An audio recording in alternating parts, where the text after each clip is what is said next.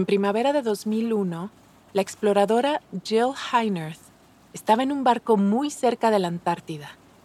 Ella se dedicaba al buceo, o scuba diving, y lo iba a practicar no solo en medio del océano, sino dentro de una cueva, o cave, que a su vez estaba dentro de un iceberg. Pero lo cierto es que casi no logra salir con vida. My team and I were near the coast of Antarctica. We were exploring an iceberg the size of a small country when we saw a possible cave. We grabbed our cameras and scuba diving equipment and we started to dive down. But we had no idea where this cave was going to lead us. Dentro de la cueva estaba oscuro, como si fuera noche cerrada, por lo que tuvieron que encender sus linternas para poder ver. Y el agua estaba helada, como un granizado que estuviera a punto de convertirse en hielo.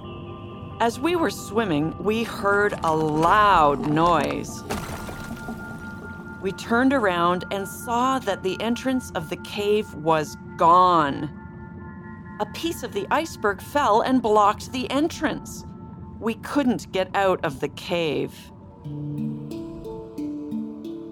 Welcome. Bienvenidos y bienvenidas a Relatos en Inglés, un podcast de Duolingo. Soy Diana Gameros. En cada episodio podrás practicar inglés a tu propio ritmo, escuchando historias reales y fascinantes contadas por las personas que las vivieron.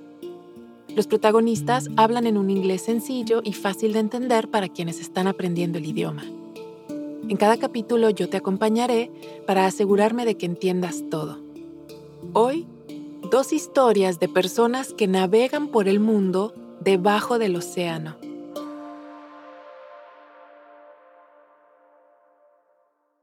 Jill Heinerth no siempre tuvo claro que quería ser buceadora, pero mientras estudiaba Bellas Artes en la Universidad en Toronto, Canadá, decidió tomar una clase de buceo por diversión.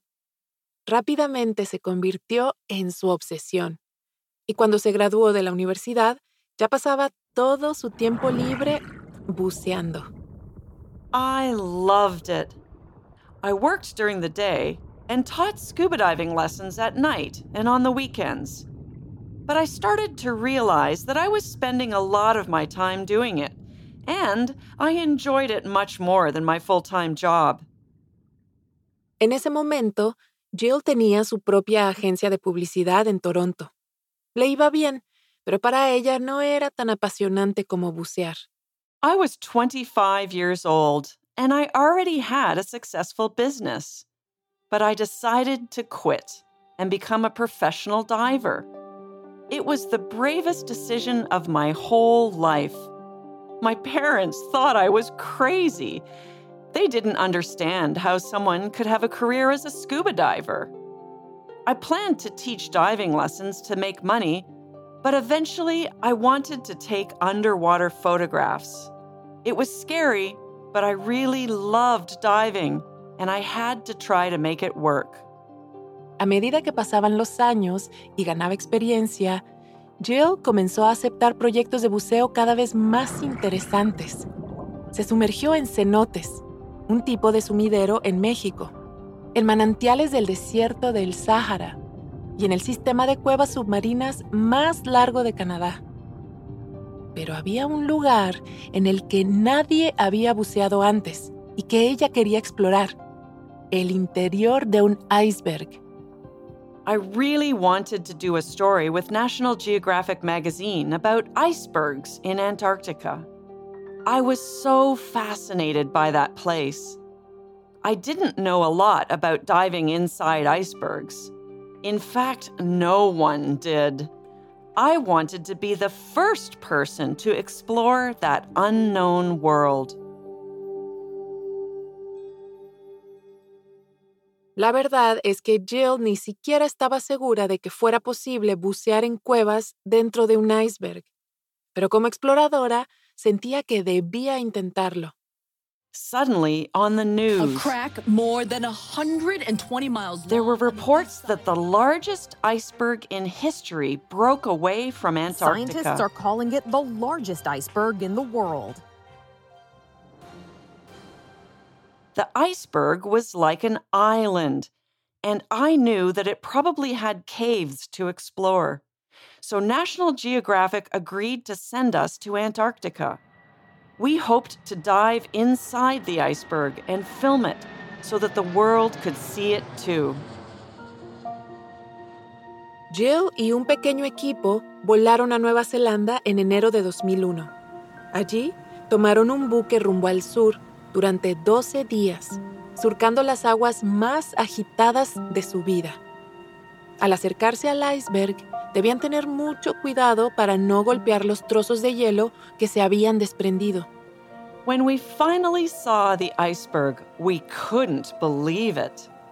Above the water, the iceberg was 60 meters tall, but it was seven times bigger under the water. And it was many, many kilometers long.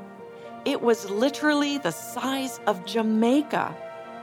I felt so small next to that iceberg. I felt like I wasn't even on the same planet anymore. Jill estaba hipnotizada por el iceberg.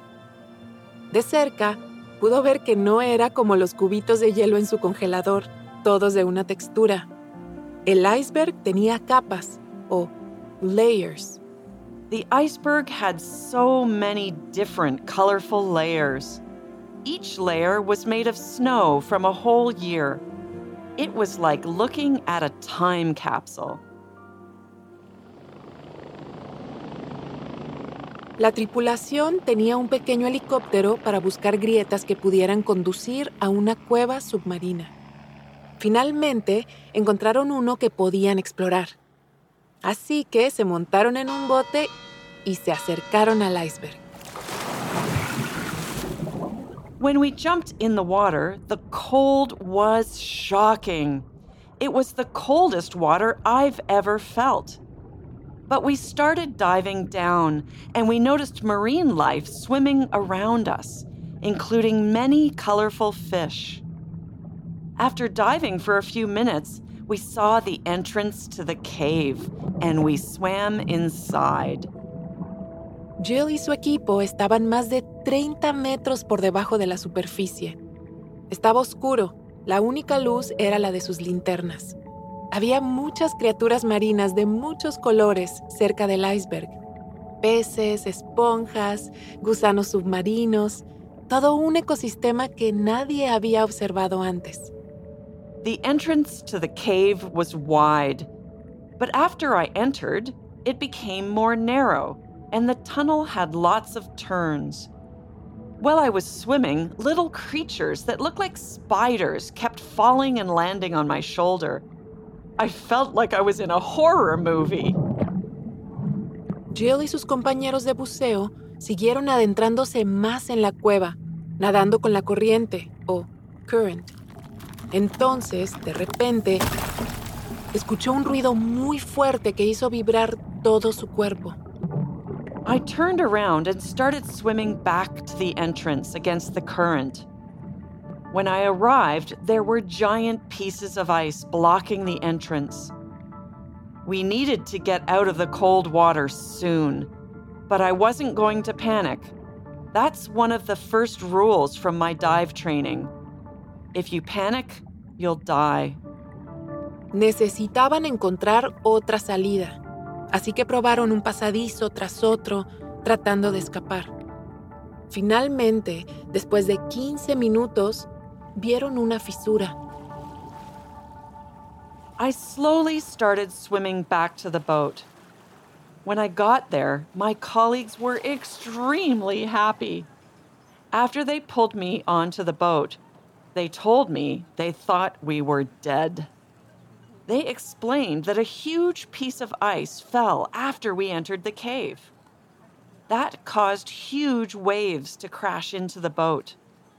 They were so strong that some of my colleagues almost fell into the water. It was really dangerous. so they thought it was probably more dangerous below the water.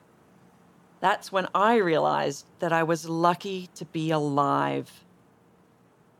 Aún después de esa experiencia, Jill no estaba lista para irse. Estaba en la Antártida, haciendo algo que nadie había hecho antes. Creía que tenía la responsabilidad de obtener tanta información como le fuera posible. Así que decidió lanzarse al agua de nuevo, pero en una parte distinta de la cueva. As I was swimming around in the cave, I felt like an astronaut on another planet. It was such an incredible feeling to explore that unknown place and capture it on video. We swam deeper into the cave because we didn't know what we were going to find. But as I swam deeper and deeper inside, I kept feeling this strong current pushing me. I started to worry, so I decided it was time to go back. But at that point, the current became even stronger. Mientras Jill y su equipo intentaban volver sobre sus propios pasos, estaban luchando contra una corriente que se sentía más fuerte a cada minuto. It took a long time to get back to the cave's entrance. The current was so strong. But we fought and fought, and finally, after three hours, we got out of the water. When I got onto the boat, I remember saying, The cave tried to keep us today.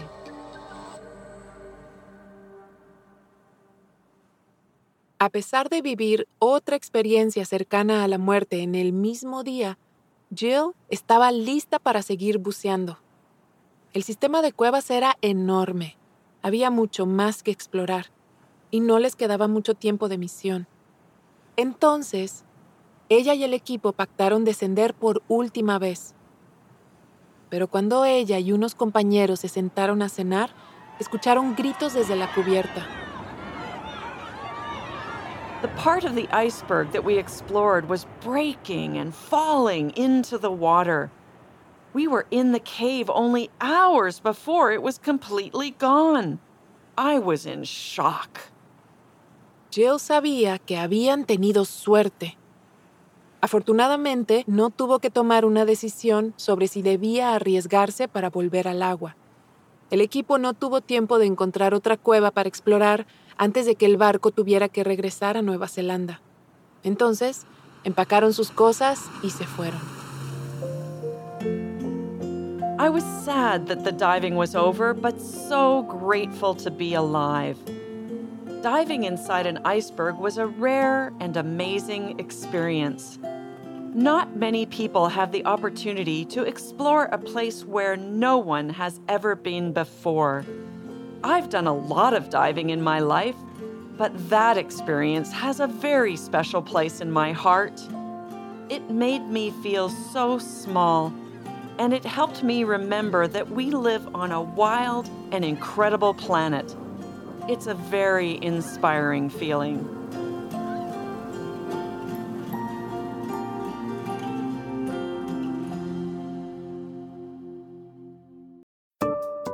Antes de seguir con la historia, ¿te has preguntado alguna vez cuál es tu nivel real de inglés? Friend. Home. Bring in. Cheer up. El Duolingo English Test es una forma cómoda, rápida y barata de saberlo. El examen lo puedes hacer online cuando te venga mejor desde tu casa, sin tener que desplazarte a ningún sitio. Y lo mejor, ya lo aceptan miles de universidades de todo el mundo. Si quieres tomarlo y saber cuál es tu puntuación, puedes practicar de forma totalmente gratuita a través del enlace go.duolingo.com barra relatos. Otra vez, go.duolingo.com barra relatos. Ahora volvamos a nuestro episodio de hoy.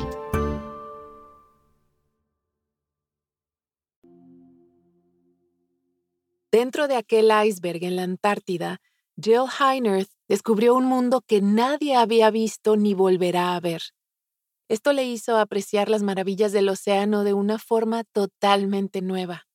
A Zandi Ndovu, entrar al océano y ver todo lo que vive en su interior la ha hecho apreciar su vida, especialmente en el momento en que más lo ha necesitado.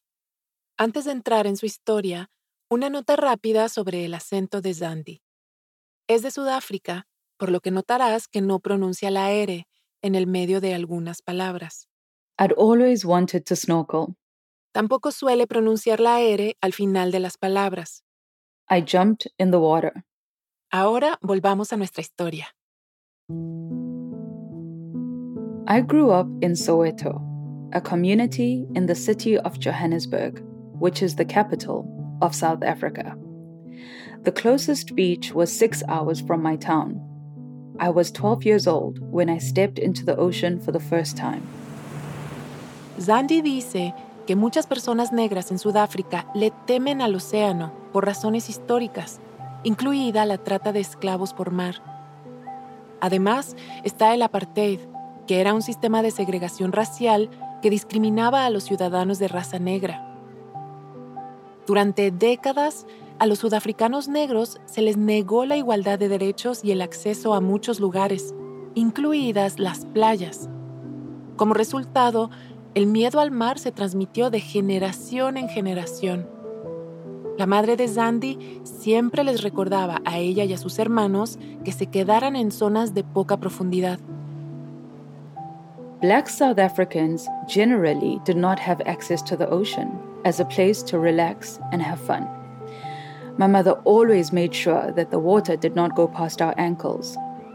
We were told there were snakes in the sea, and if we went swimming, the white waters would take us away.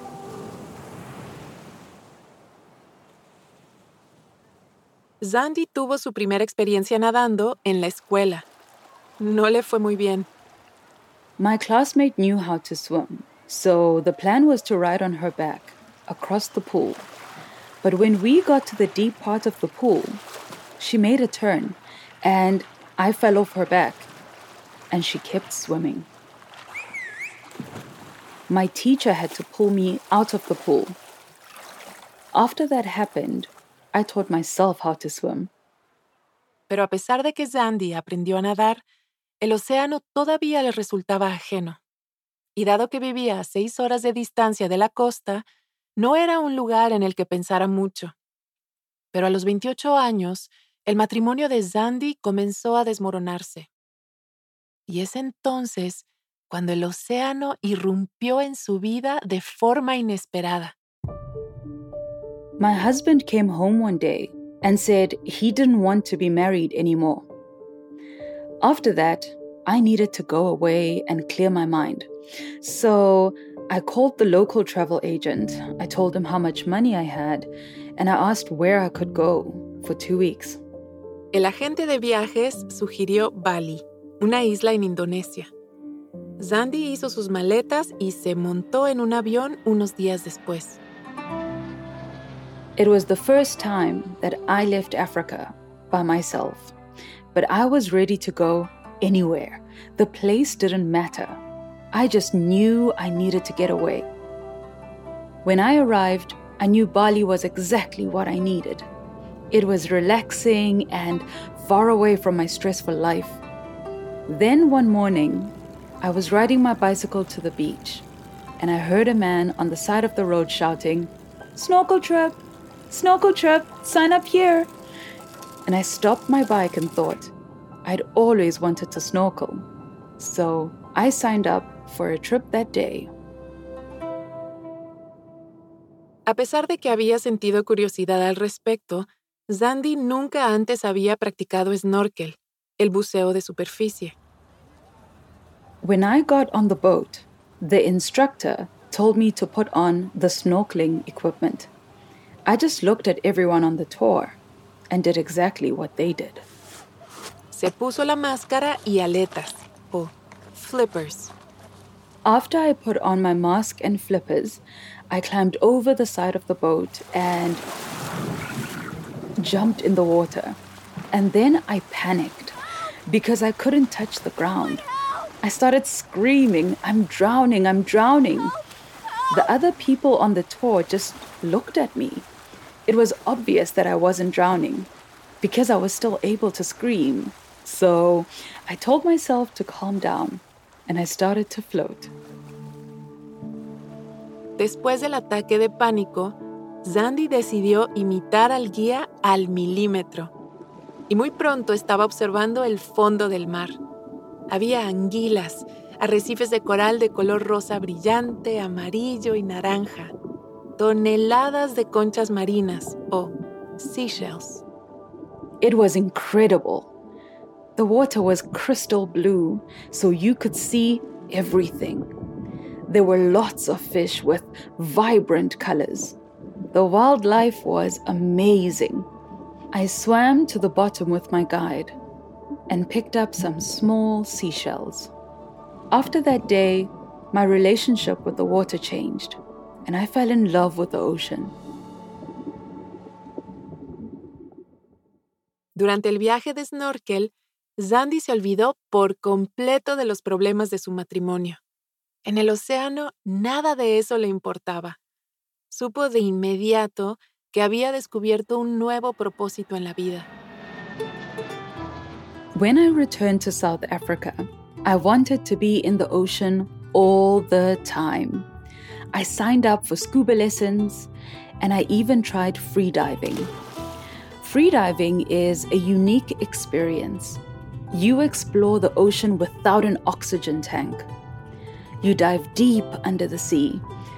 But the best part is when you come up to breathe, you swim to the top of the water and take a deep breath. It makes me feel so present. When I'm freediving, my mind is clear and all my worries disappear. Una vez que Zandy descubrió el buceo libre, supo que eso era a lo que quería dedicarse. Así que se apuntó en un curso para convertirse en instructora. El entrenamiento duró unos días y requería mucho buceo de profundidad. Zandy tenía unos buenos pulmones y podía contener la respiración durante mucho tiempo. Pero sumergirse tan hondo la llenaba de terror. To become a certified freedive instructor, I had to be able to dive past 30 meters. But I usually started to panic when I reached 23 meters and I had to swim back up. I tried and I tried, but I couldn't dive past 23 meters. Pero Zandy no estaba dispuesta a rendirse. Fue a una cantera cercana que se había llenado de agua y comenzó a bucear sin medir qué tan profundo iba. A few months later, I was on a dive when I finally reached 34 meters. I did it! I officially became a free dive instructor. After I became certified, I found out that I was the first black female free dive instructor in the whole country.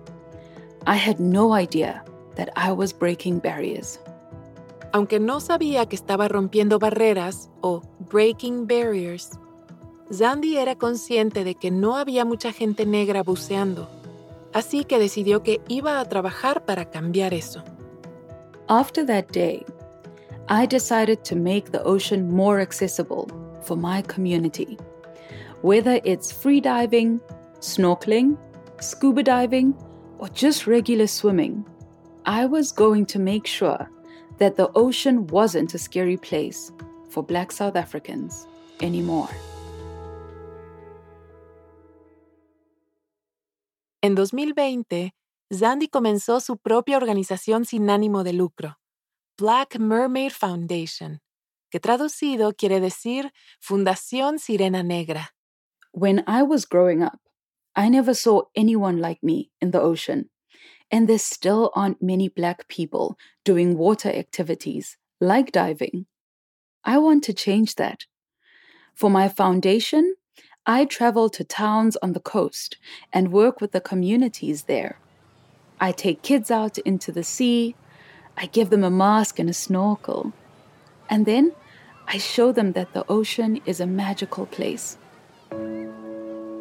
For many people, it's the very first time they've ever been in the ocean.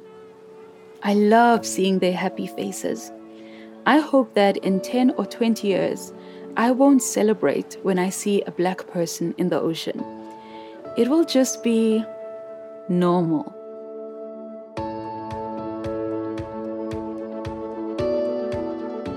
Zandi Ndobu vive en Ciudad del Cabo, Sudáfrica, cerca del océano.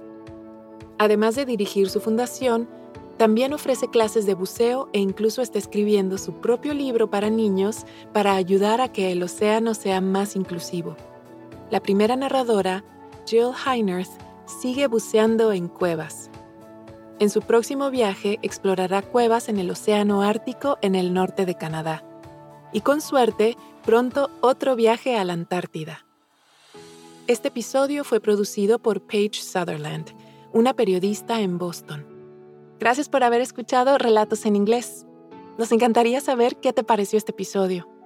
Puedes enviarnos un correo electrónico a podcast.duolingo.com o también puedes enviarnos un mensaje de audio por WhatsApp al más 1-703-953-9369. Relatos en Inglés es una producción de Duolingo y Adonde Media. Puedes seguirnos en Spotify o tu plataforma preferida. Yo soy Diana Gameros. Thank you for listening.